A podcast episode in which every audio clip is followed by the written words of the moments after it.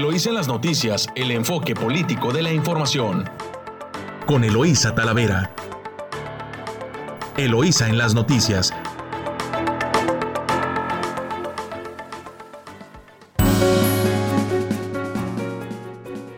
Días, muy buenos días Ensenada, hoy jueves ya primero de julio. ¿Cómo ve usted que ya llegamos a la mitad de, del año prácticamente?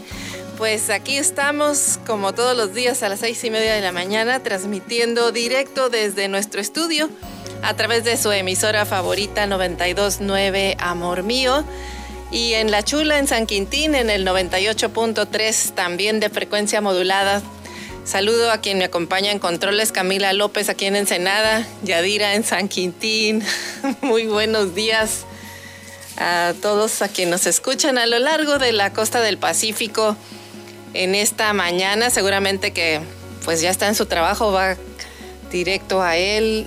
Saludos a Tijuana, quienes nos escuchan en Rosarito, en Ensenada y San Quintín. Pues amanecemos con, con mucha información. Vamos a revisar eh, primero titulares nacionales y luego ya entraremos a, los principales portales y diarios, diarios locales. Pues eh, Iniciamos hoy primero, primero de julio. Y mire usted de su diario Reforma, pues sigue la violencia, atribuyen violencia a la reconfiguración electoral y tras elecciones van tres masacres, diez masacres. Cierra el mes de junio con el mayor número de víctimas mortales en multiejecuciones. De su diario El Universal, pronostican récord de 67 millones de pobres. Muy probablemente que se sumen más de 9.8 millones a pobreza, según estudio del Coneval. Crisis por la pandemia y falta de mecanismos para enfrentarla llevarían al país en 2021 a tener 14.6 millones más. De la jornada condicionará a Estados Unidos apoyo a México en áreas de seguridad. Y casi 2.000 casos de COVID tras juegos de la Eurocopa. Pues siguen los contagios también, qué bárbaro. Pero bueno, milenio. Primero que desarmen a los narcos, retan aguacateros allá en Michoacán. Los productores llaman a las autoridades a mirar hacia Aguililla a toda la tierra caliente y dicen seguir a la espera de la seguridad que el presidente les prometió ante la ola de extorsiones en la región. De su diario Excelsior, crecen 6.7% los ingresos del gobierno.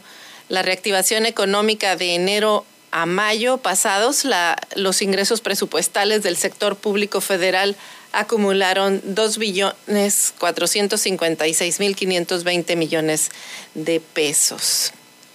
Y de el financiero se disparó 31.8% en ingresos públicos en mayo, es decir, eh, el repunte en petroprecios eh, y da una mejoría económica y una mejor recaudación. Eso es lo que declara la Secretaría de Hacienda y Crédito Público.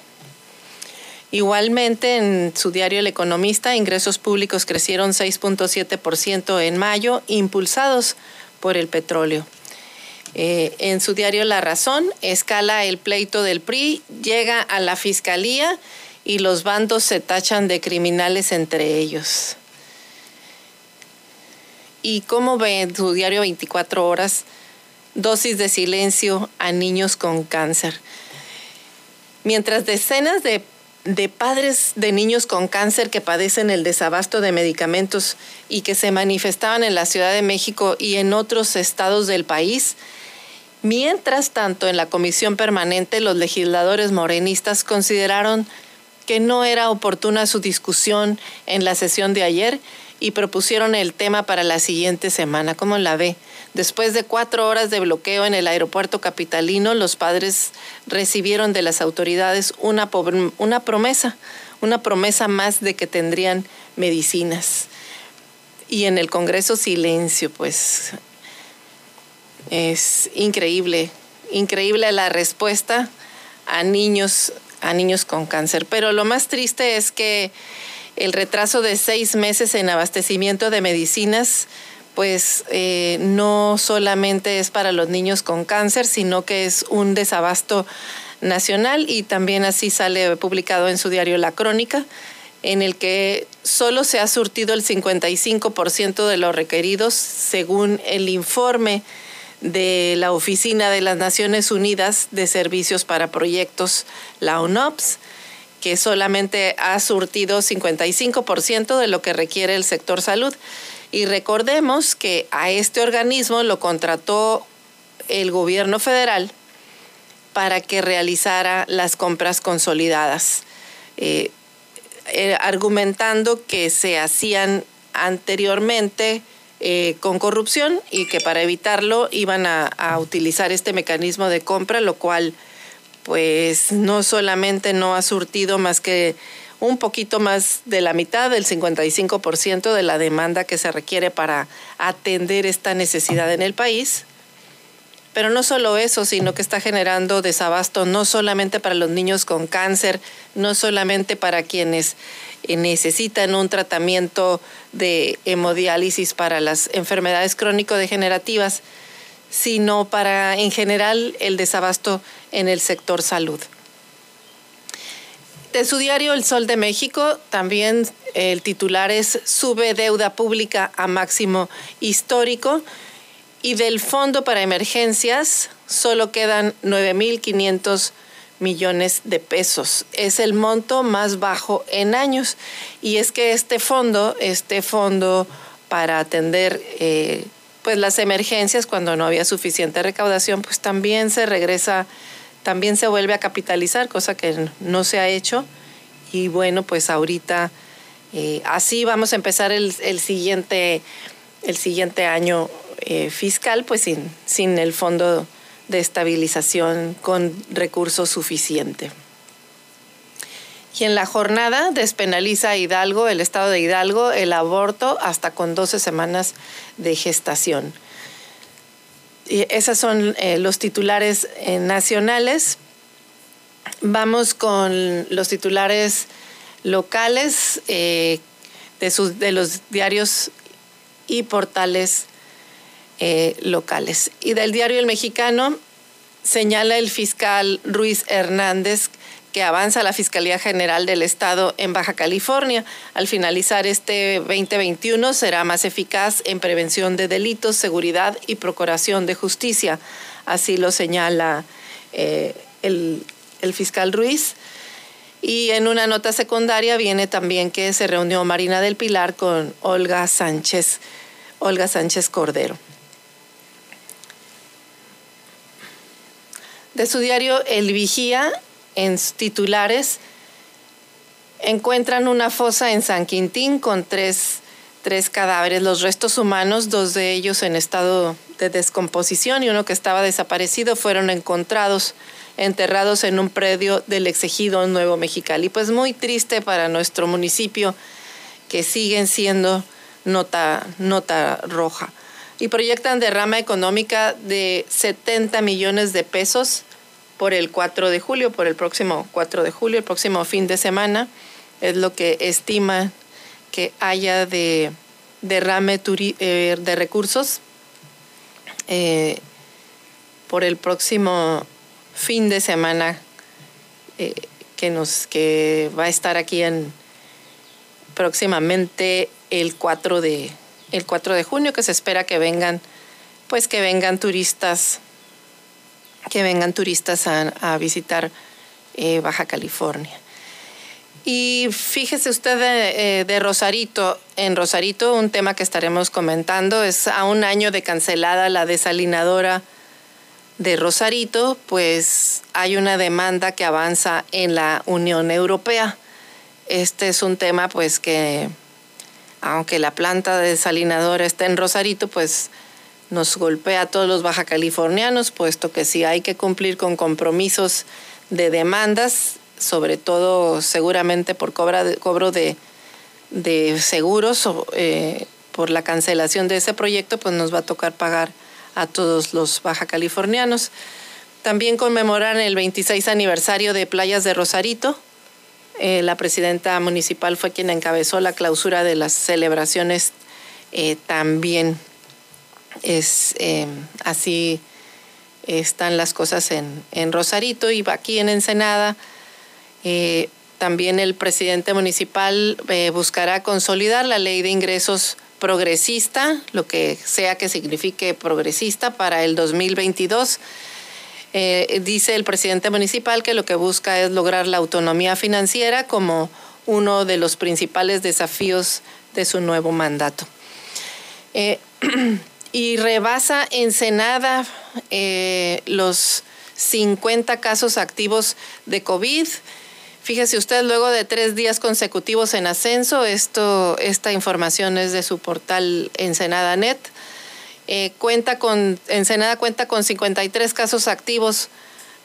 Eh, antes del semáforo verde se encontraba por debajo de los 15. Así que bueno, pues estaremos revisando eh, esta nota, esta información sobre COVID, porque pues lo que menos, lo que menos queremos, o al menos así lo podemos entender, es que regresemos, regresemos a que nos estén restringiendo los aforos en los eventos, que regresemos a semáforos eh, amarillos, naranjas, rojos, por no cuidarnos y por, como dicen, echar el gato a retosar, ahora que nos dijeron que había semáforo verde y que pues en teoría estamos la mayoría vacunados, pero pues no es así como estamos viendo.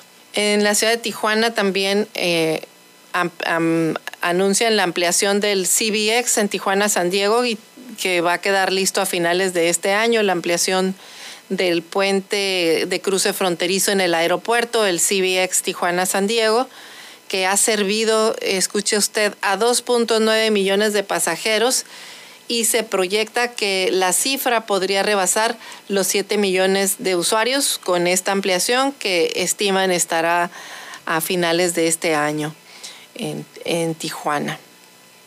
Y bueno, pues el día de ayer se saturaron las oficinas de recaudación, también así lo anuncia Tijuana, hasta la tarde de este 30 de junio. 52% de los automovilistas registrados en el padrón vehicular del Estado habían ya renovado sus tarjetas de circulación en, la ciudad de Tijuana. Así lo, lo anuncian. Eh, pues así, este, así las notas. Este es el avance de lo que vamos a estar eh, revisando en este, en este noticiero y vamos a corte comercial aquí en 92.9, Amor Mío. Gracias, Camila. Estás escuchando Eloísa en las noticias. Regresamos.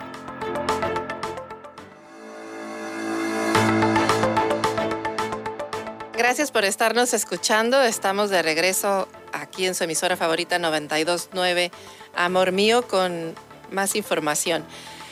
Y a un año de cancelada la desalinadora de Rosarito, la demanda avanza en la Unión Europea.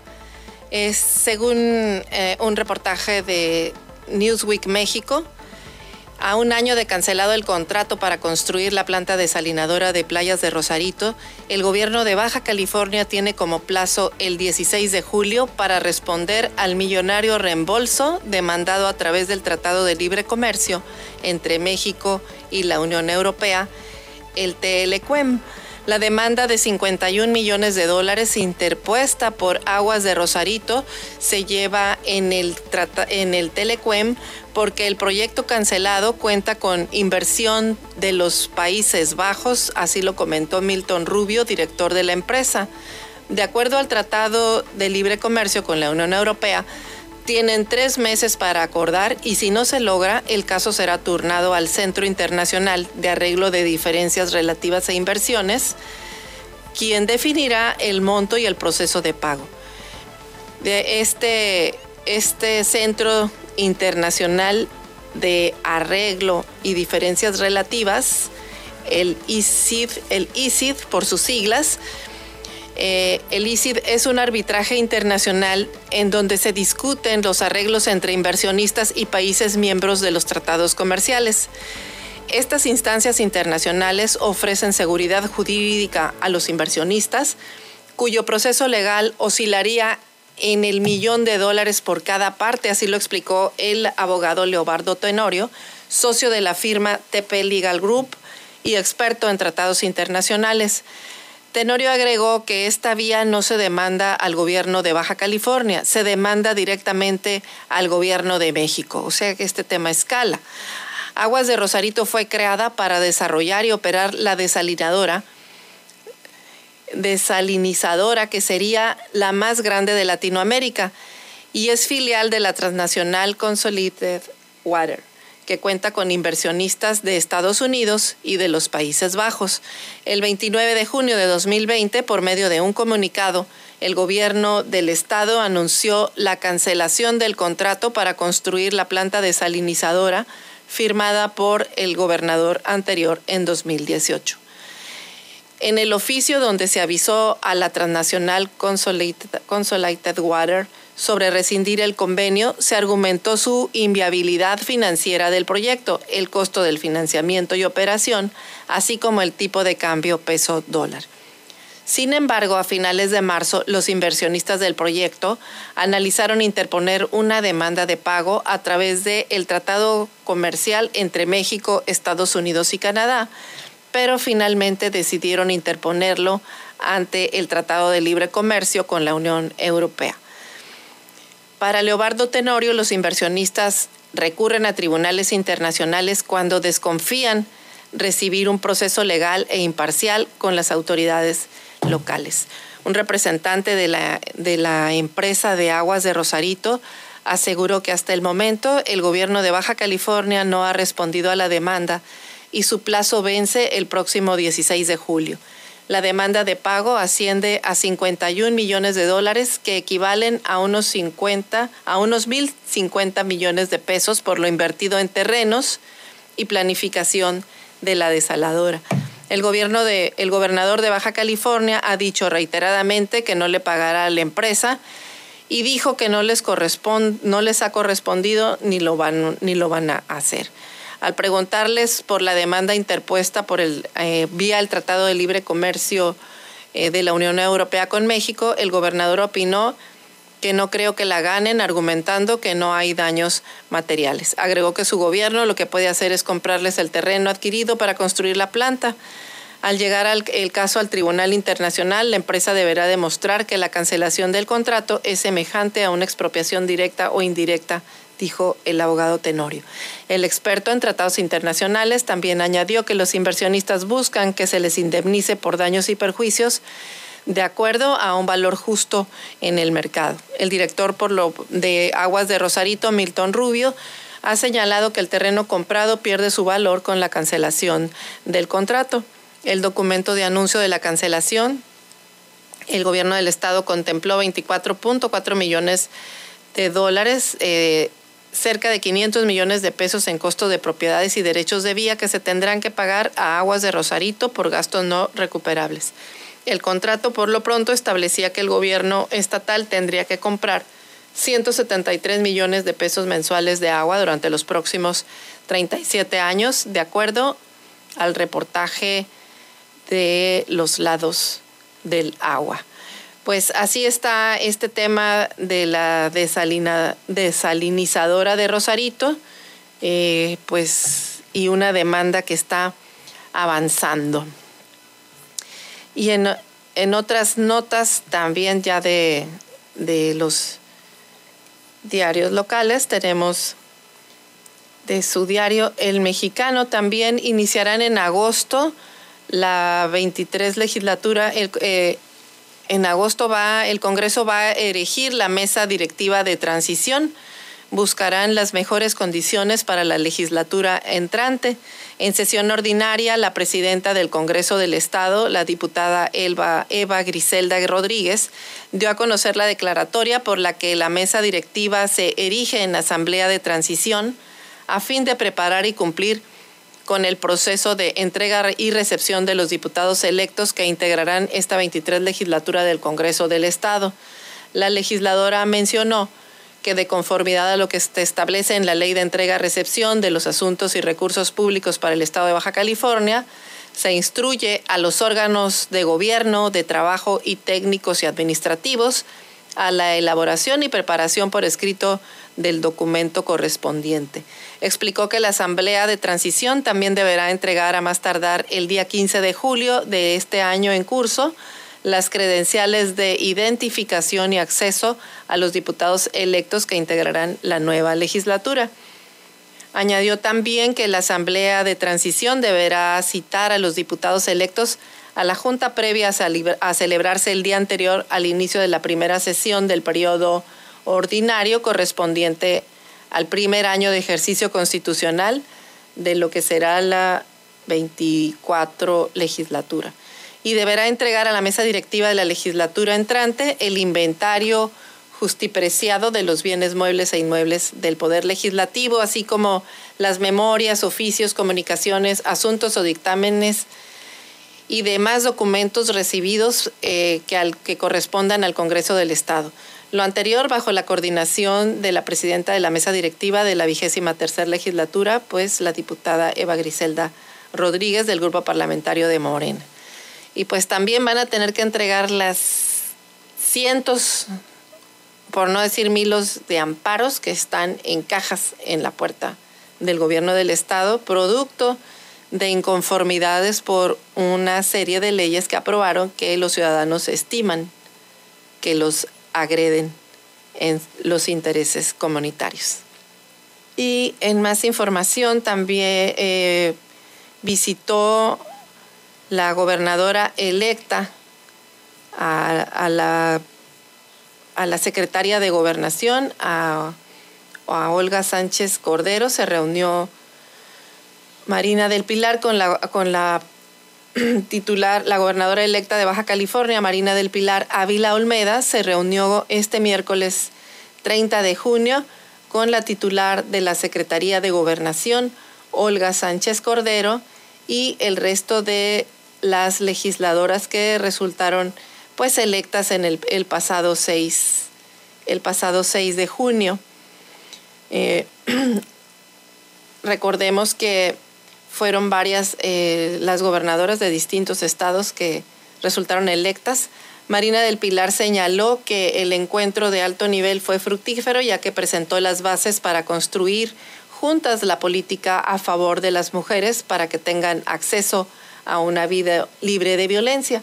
La primera mujer que gobernará Baja California en su historia manifestó que hay muchos programas que desarrollar y puso como ejemplo el Escuadrón Violeta, que constituye una respuesta oportuna a la incidencia delictiva en materia de género de manera transversal a través de las instituciones de seguridad y justicia. Asimismo, en la reunión abordó la necesidad de atender todas aquellas conductas antisociales como la adicción a las drogas que propicia la violencia contra las mujeres, así como a las niñas, niños y a los jóvenes baja californianos. En esa causa, las gobernadoras unidas eh, será vital que estén unidas para convertir el enfoque en una acción política de alcance nacional.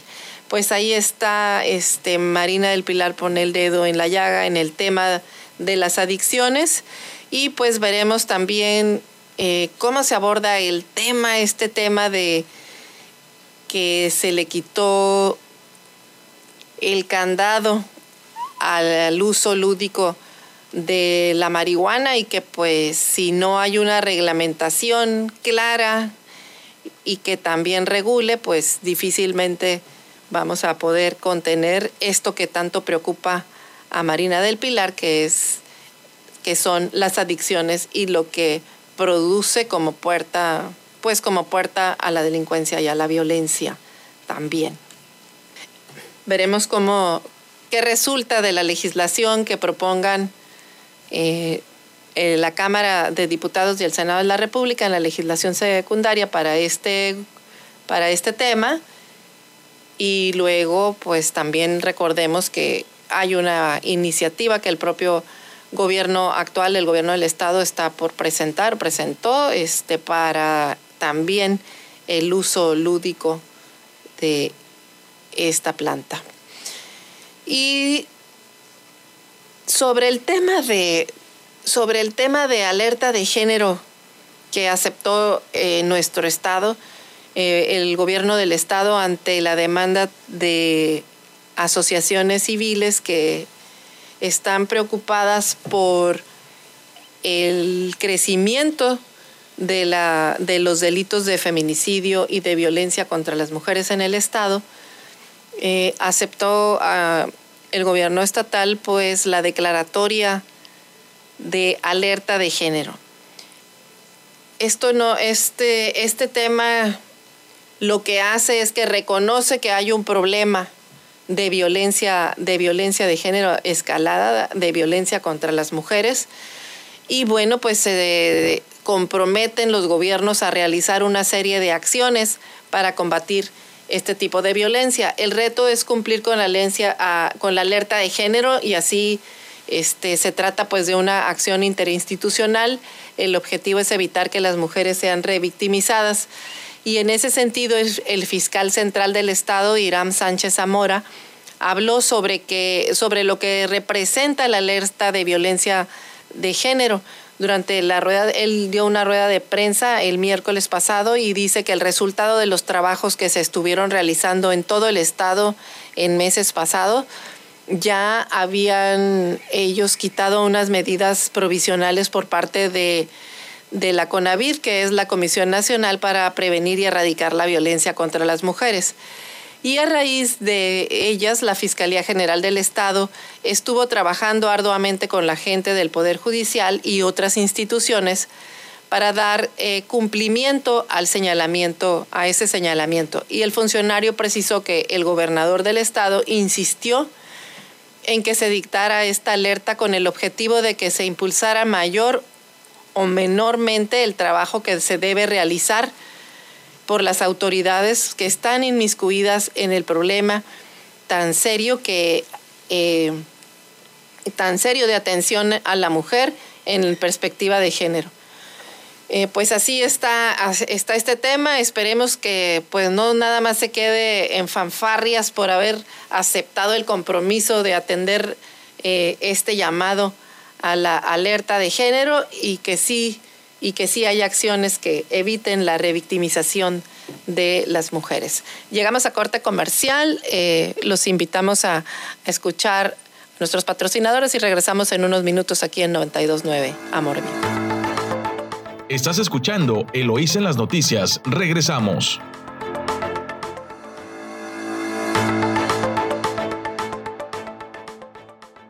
De regreso aquí en su noticiero, lo hizo en las noticias, en su emisora favorita 929 Amor Mío.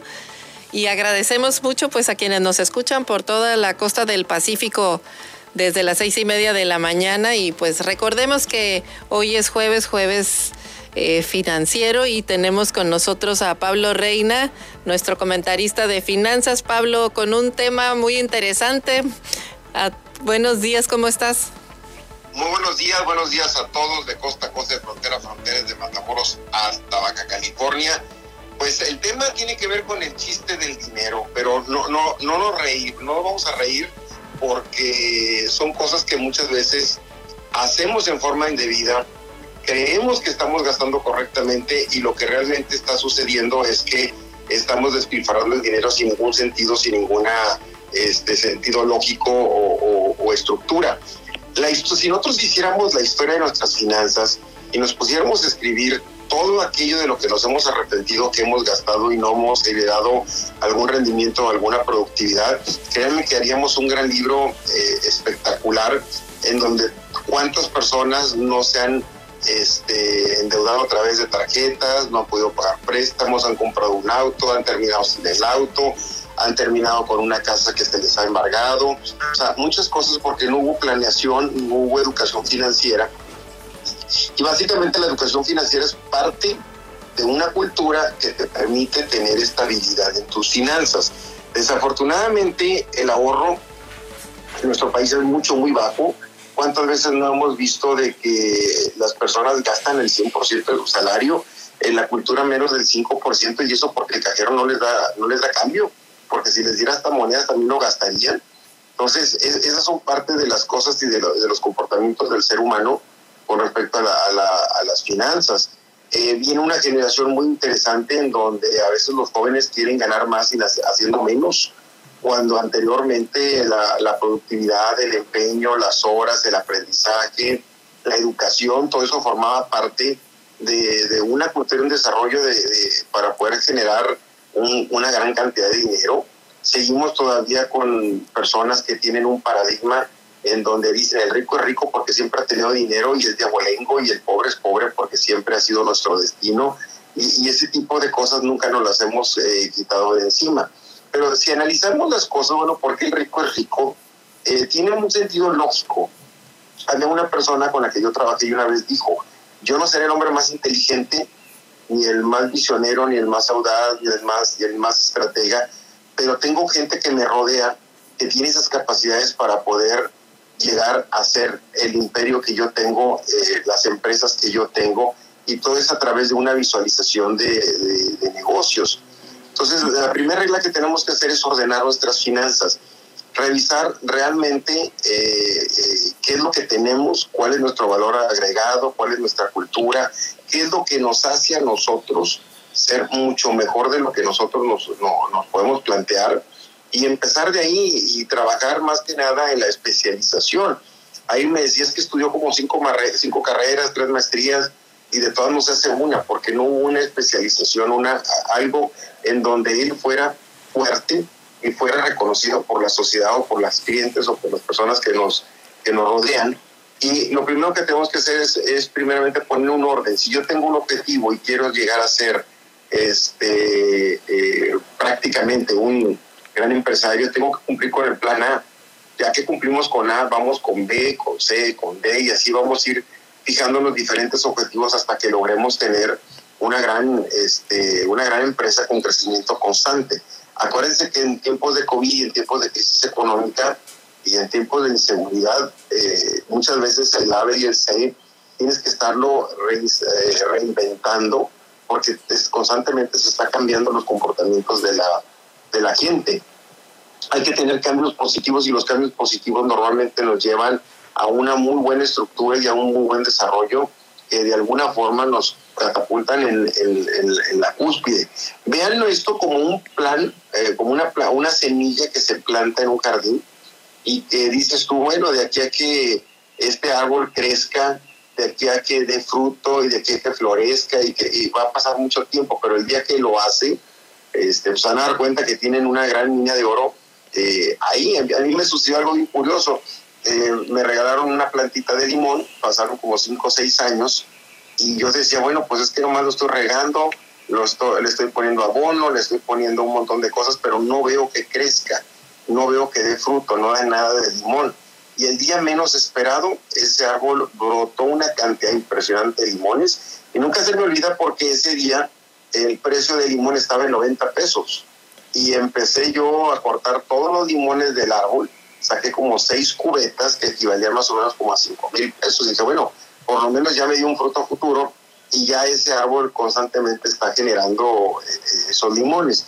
Entonces tienes que tener mucha paciencia sobre todo porque el chiste de hacer dinero no es arte de magia, es tener una planeación, buscar algo que de alguna forma me lleve a un objetivo específico y ese objetivo tiene que estar constantemente en cambios para que tú puedas lograr desarrollar la visualización que tú tienes. Si tú te visualizas, tú te predispones y empiezas a hacer las cosas para que las cosas sucedan, definitivamente vas a tener un gran éxito y vas a, ser, vas a tener una empresa bastante, bastante eh, importante debido a que pues estás planeando básicamente lo que tú has querido ser. Así que hagan un acto de conciencia sobre todo las personas que nos están escuchando y nos están viendo a través de las redes sociales, de que esto es muy importante sobre todo para el desarrollo del bolsillo y empezar a crear un hábito de finanzas en donde las finanzas se vuelvan multiplicadoras y cuando se den cuenta tengan una gran empresa, eh, un gran capital este, de mucho de, mucho auge y empuje.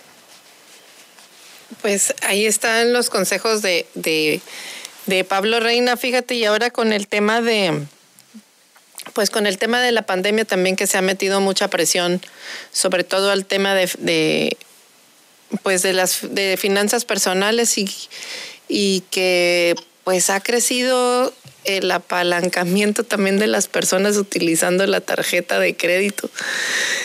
Eh, no, no, de hecho se incrementa el índice de moracidad, la cantidad de personas que han dejado de pagar la, la tarjeta y esto a final de cuentas no representa otra cosa más que un mal indicador.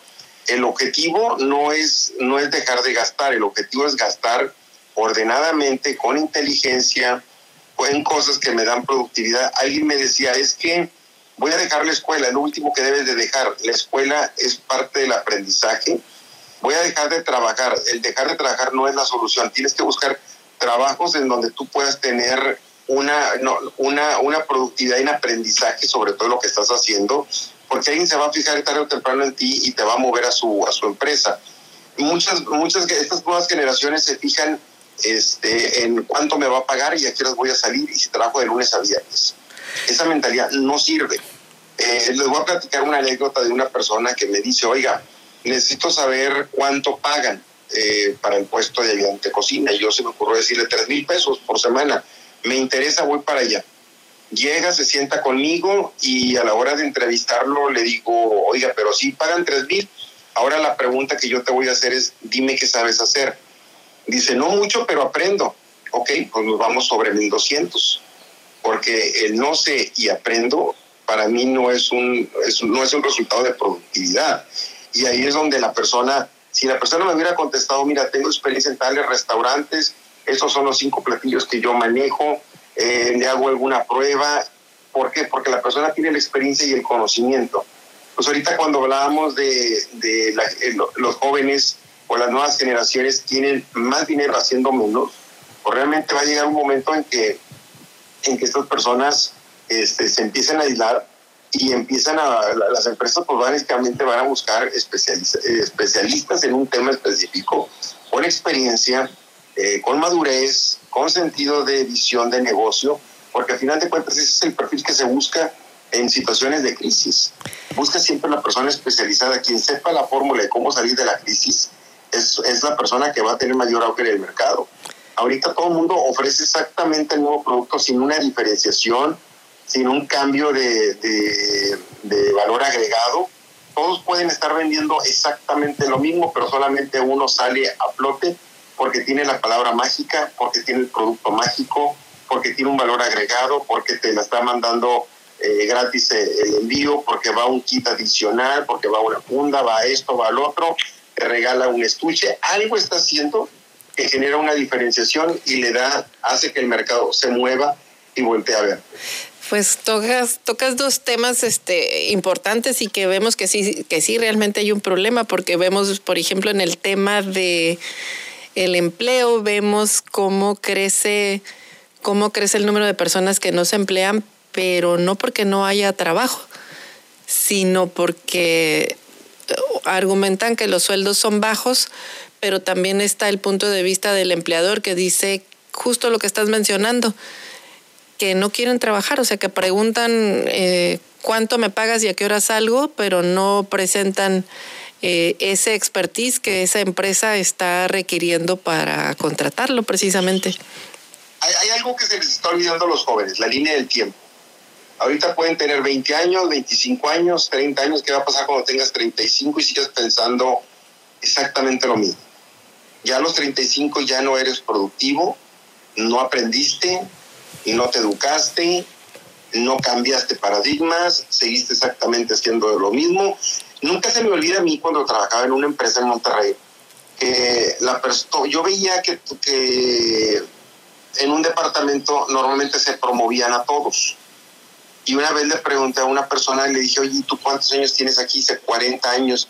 Y es injusto que no me promuevan porque yo he sido muy eficiente. He hecho durante 40 años exactamente lo mismo.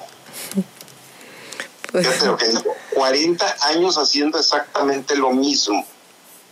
Y le decía yo, bueno, ¿y por qué no, no pediste un cambio?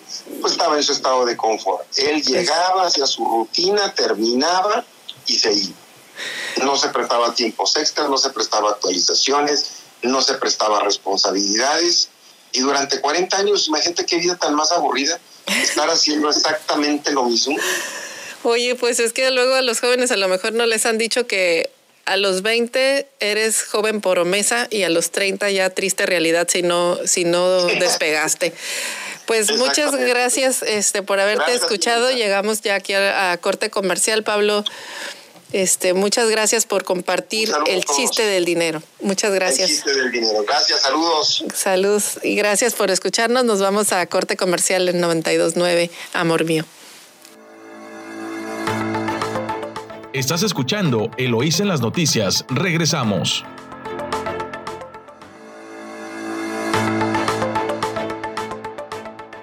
Gracias por escucharnos en esta mañana en Eloísa en las noticias, aquí en su emisora, en su emisora preferida 929 Amor Mío. Y seguimos con, más información eh, local de su diario El Vigía. Esta es una nota de Luis Miguel Ramírez cerca de 60 mil turistas con una derrama económica aproximadamente de 70 millones de pesos, es lo que proyecta el gobierno de Baja California, que se registre durante este fin de semana en el municipio de Ensenada, esto derivado de la celebración del 4 de julio en Estados Unidos.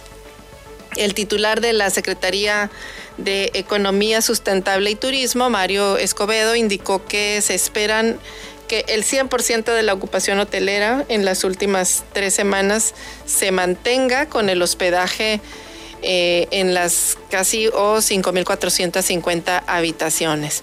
La proyección a nivel estatal es de 285 mil turistas que circularán por las distintas carreteras y esperan una derrama estimada entre 297 y 300 millones de pesos, así como 23.500 eh, cuartos de hotel ocupados. Eh, destaca que Ensenada es el municipio, eh, el único municipio con, en la entidad que ha superado la actividad turística durante que se registraba en 2019, es decir, antes de la pandemia, y lo que podría seguir reflejándose como por la reactivación total de servicios.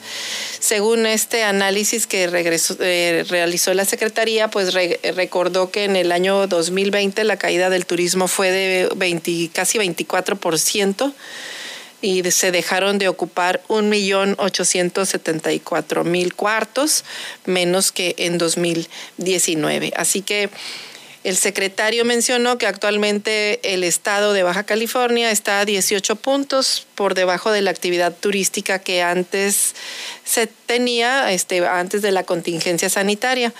Pero estos 30 puntos eh, está arriba de cómo se arrancó en, 2000, en 2021, por lo, por lo que él asegura que estarán promoviéndose otras acciones como la pesca deportiva, que también tiene una afluencia de aficionados que asciende al 33% eh, casi de Estados Unidos y 20% de distintas entidades del país y 7% vienen extranjeros de otros países también.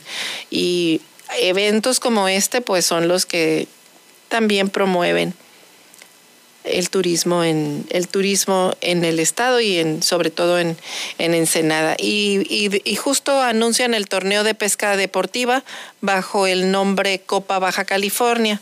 El campeonato estiman atraerá alrededor de más de 500 competidores y tendrá de sede la Bahía, Bahía de Los Ángeles, San Quintín y Ensenada, con una derrama que estiman en 7.6 millones de pesos esperan que se que genere este torneo de Copa Baja California de pesca deportiva que realizarán en Bahía de Los Ángeles, en San Quintín y en Ensenada durante los meses de julio, agosto y septiembre. También así lo informó el secretario de Turismo.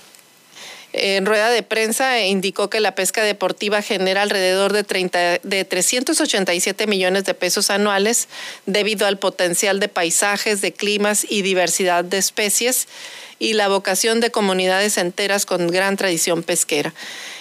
con esta actividad económica se benefician pues las regiones de San Quintín, de Bahía de Los Ángeles, San Felipe, San Luis Gonzaga, Isla de Cedros, Heréndira y el puerto de Ensenada, solo por citar algunos de los sitios que son más, más visitados. Así que pues el campeonato será, tendrá como sede Bahía de Los Ángeles el 30 al 31 de julio, en San Quintín 27 y 28 de agosto y la gran final será en Ensenada el 24 y 25 de septiembre y pues estiman más de 500 competidores con más de 500 mil pesos en premios. Eh, los primeros lugares obtendrán un pase para representar a la entidad en el campeonato nacional que es organizado por la Federación Nacional de Pesca Deportiva que se va a realizar en, en Huatulco, por allá en Oaxaca y con posibilidades de representar a México en Italia en el, en el 2022. Pues ahí está esta actividad también. Y eh, en actividades culturales se, se realizan, se reiniciarán los cursos presenciales también en la Casa de la Cultura. Eh, la Casa de la Cultura Miguel Ángel de Anda Jacobsen eh, reiniciará cursos, así lo informó la directora del Instituto Municipal de Cultura. Eh, indicó que las reinscripciones serán a partir del día 23 al 27 de agosto del año en curso, mientras que las inscripciones se harán el, del 30 al 3 de septiembre para el ingreso que se tiene programado el 6 de septiembre. Así que pues ahí está a quienes les interesen las actividades en la Casa de la Cultura, ya, ya habrá clases, clases presenciales. Y eh, por parte de, premian a ganadores de Tanque Kobe 2021, apoyados por incubadoras de la ciudad. Tres proyectos innovadores de entre 25 resultaron triunfadores en las categorías de negocio tradicional, negocio impacto social o medioambiental y negocio de alto impacto. Tres proyectos innovadores resultaron ganadores de la segunda edición de Tanque Kobe en el que jóvenes emprendedores desarrollaron ideas de negocio apoyados por incubadoras de la ciudad. Eh, la coordinadora de este proyecto Tanque Kobe destacó que establecieron las categorías de negocio tradicional, negocio de impacto social o medioambiental y negocio de alto impacto en las que recibieron 25 propuestas. Generalmente son estudiantes egresados los que presentan y los que a los que se les da eh, más o menos eh, cuatro semanas eh, y les enseñan a presentar propuestas de valor, lo que es el modelo de financiero explicó. Eh, añadió que los emprendedores deben de generar también un discurso en el que presenten su proyecto y las personas entiendan este, a quiénes van dirigidos, por lo que para que puedan lograr eh, que su proyecto se conozca y también que puedan plantear cuál es el futuro, el impacto futuro que va a tener. Así que bueno, estos, estos fueron los proyectos que, que se presentaron y comentó también que el Comité de Vinculación de Escuela Empresa, el COBE, trabaja con incubadoras del CETIS, de la Universidad Autónoma de Baja California, del Politécnico Nacional, de la Coparmex, y entre todas entrenan a los jóvenes participantes para que al final haya eh, un, equipo de jueces conformado por profesionales en finanzas, comercio y academia, elijan a los ganadores.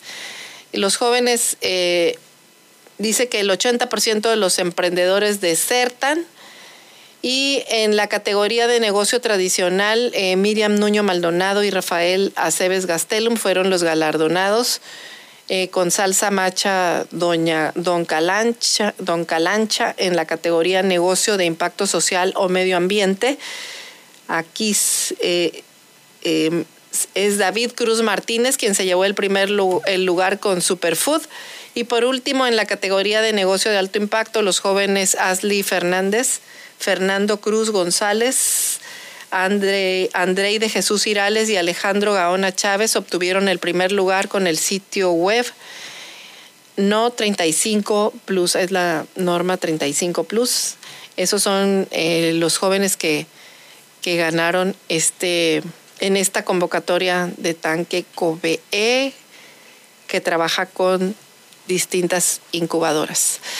Y bueno, pues no desestimen también a las lluvias por causa de Enrique. Enrique, esta tormenta, dice que en una nota de Carla Padilla del Vigía, que no se estima que haya lluvias o chubascos en Ensenada derivados del fenómeno meteorológico Enrique, al menos en los próximos días, pero para la mañana de, de ayer se había convertido en depresión tropical eh, eh, informó Luis Farfán Molina. El investigador de la unidad del, del CICESE aseguró que la tormenta comenzó a debilitarse cerca de La Paz, donde ya era considerada depresión tropical. Es decir, es, las precipitaciones eh, ya este, bajaron fueron más débiles a las que traen los huracanes, sin embargo destacó que indirectamente podrían llegar nubes y humedad a la región de Ensenada en los próximos tres días, aunque todo depende pues de cómo vaya evolucionando Enrique. Pues hemos tenido días pues con bastante neblina y humedad, así que por lo visto pues tendremos, tendremos tres días más por esta tormenta ya ahora tropical. Y bueno, comentando aquí también distintas notas de la bufadora, de la columna La bufadora. Resulta que ayer la cúpula de los constructores de la zona costa, particularmente de Comice, que encabeza este Abel Medrano Salazar, y los eh, titulares de Tijuana, Tecate, Rosarito y Ensenada, que dirigen Eder Javier Mendoza, se reunieron con Karen Posterwright Montijo, que es la Secretaría de Infraestructura y Desarrollo Urbano y Territorial, y la ensenadense Edith Méndez, quien es subsecretaria de Infraestructura Gubernamental y Productiva de la misma dependencia. Ahí estuvieron presentes el presidente del Consejo Técnico Estatal de los Consejos Coordinadores Empresariales de Baja California, el presidente del CCE, y el presidente de la Cámara Nacional de la de la Industria y Promoción de la Vivienda de la Canadevi, de la Canadevi y el anfitrión fue Jorge Valdés Miranda en, su, en San Antonio de las Minas, donde llevó a cabo una reunión este, para dialogar abiertamente sobre la inversión en obra pública y los temas que están pendientes para esta y la siguiente administración estatal. Y aquí, bueno, pues eh, recordará que el, que el 28 de diciembre de 2013 se colapsó el tramo del kilómetro 93 de la carretera escénica Tijuana-Ensenada, debido pues a la negligencia de funcionarios que en aquel entonces se encontraban al, frente de, de, Capufe y cuya este, delegada pues no tenía ninguna experiencia, pero ocupaba ese cargo este, por recomendaciones. La cuestión aquí es que nunca fue amonestada y nunca fue inhabilitada por el derrumbe que ocurrió en, ese, en ese tramo de la carretera. Y algo similar pasó este, después de que el ex, el exdelegado también de Comunicaciones y Transportes en el estado de Morelos recuerdan que hubo un socavón y pues allá en Morelos, por ese socavón que fue responsabilidad también de SCT, pues ahí sí lo inhabilitaron 10 años. Así que el decimotercer tribunal colegiado en materia administrativa de la Ciudad de México pues puso punto final a ese litigio y negó la última instancia al amparo este, que se tenía eh, interpuesto por este funcionario. Pues llegamos a corte comercial, eh, llegamos a corte comercial. Nos vemos ahorita en unos minutos en 929 Amor Mío. Estás escuchando Eloís en las noticias. Regresamos.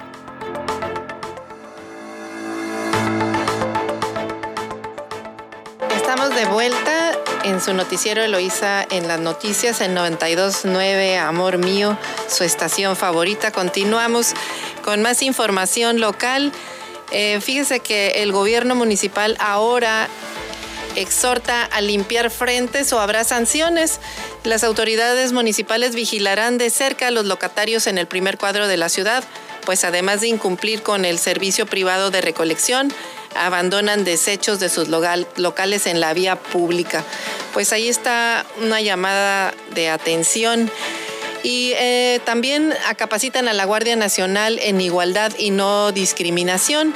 Esta es una acción que está coordinada con la Secretaría de Seguridad Pública Municipal, quien está capacitando a elementos de la Guardia Nacional para enfatizar preceptos de igualdad y no discriminación.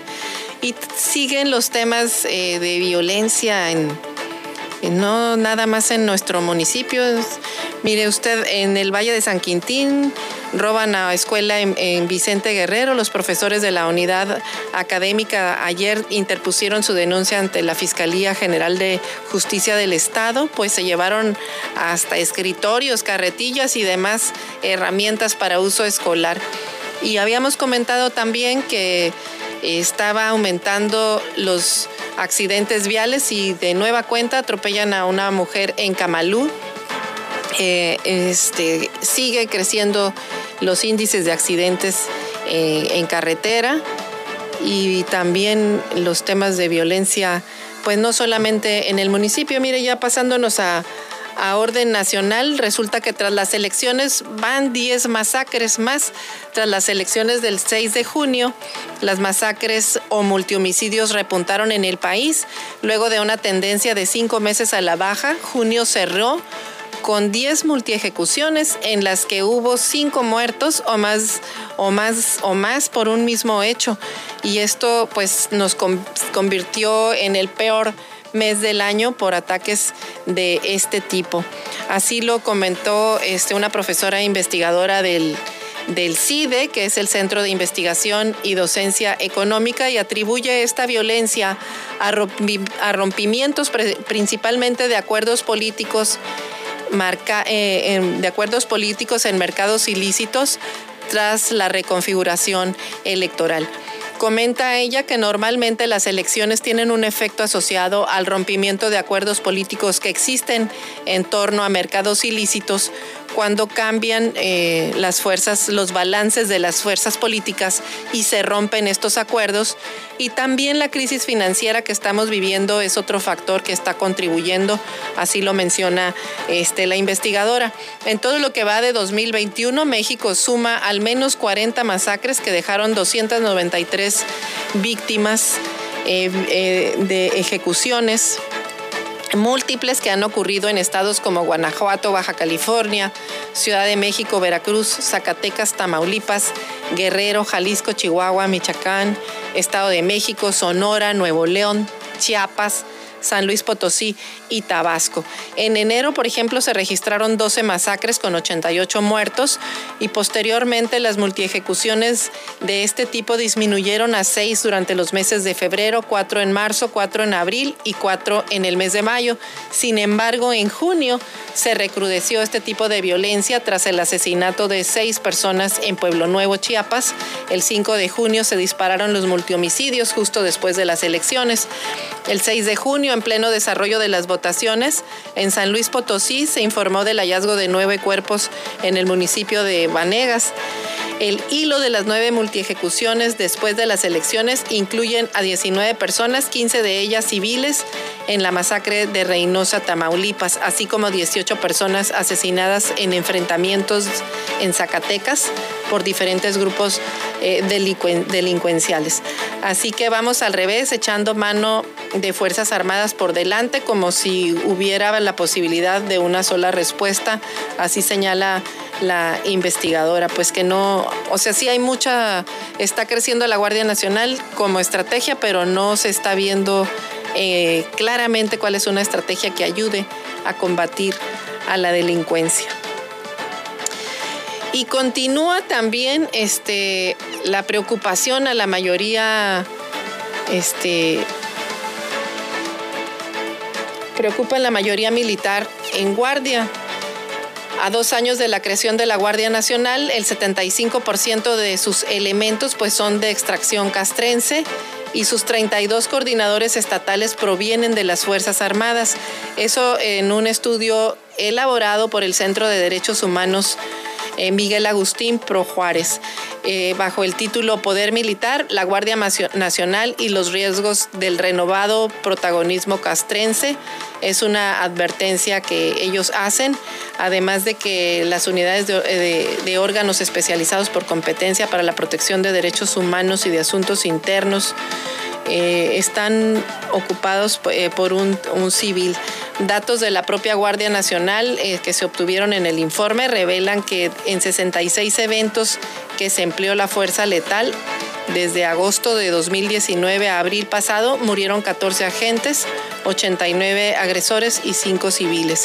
Esta identificación que se hace eco de la manera en que las Fuerzas Armadas tradicionalmente han reportado los saldos de sus operaciones y que también es una problemática, pues las personas a quienes la Guardia Nacional identifica como agresores, pues también detentan derechos humanos. Así que bueno, pues ahí está eh, eh, un llamado, eh, una alerta que hacen este, estos observatorios sobre la militarización de la llamada Guardia Nacional y pues más ahora aún que este, piden la reforma para que sea propiamente el,